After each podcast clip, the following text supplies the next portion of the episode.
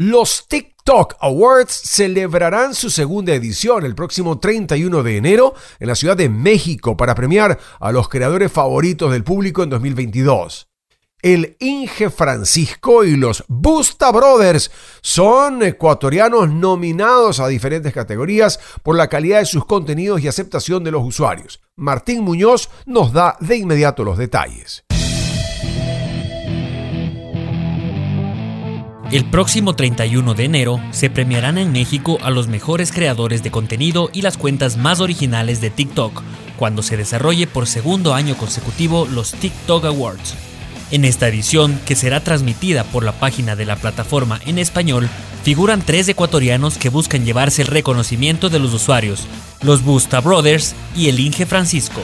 El 18 de enero se conoció que los hermanos Bustamante fueron nominados en la categoría LOL Masters, Kelly, de 20 años, y David Bustamante, de 14, son de Quito y fue en 2019 que empezaron a subir videos de comedia a TikTok, en su cuenta llamada Busta Brothers.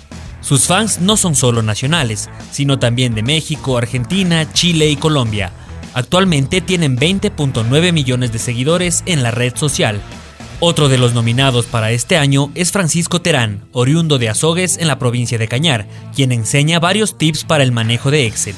Terán con su cuenta Inge Francisco, está nominado en la categoría Lo aprendí en TikTok, gracias a un video publicado el 5 de agosto de 2021 y que alcanzó cerca de 15 millones de reproducciones.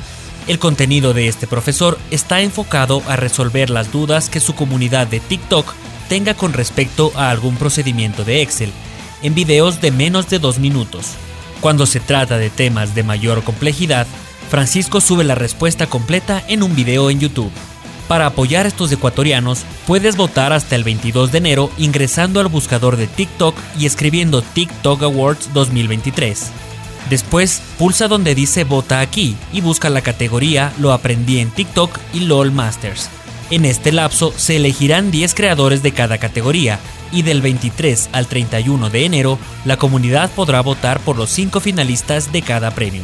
El Mundo en 7 días, Martín Muñoz.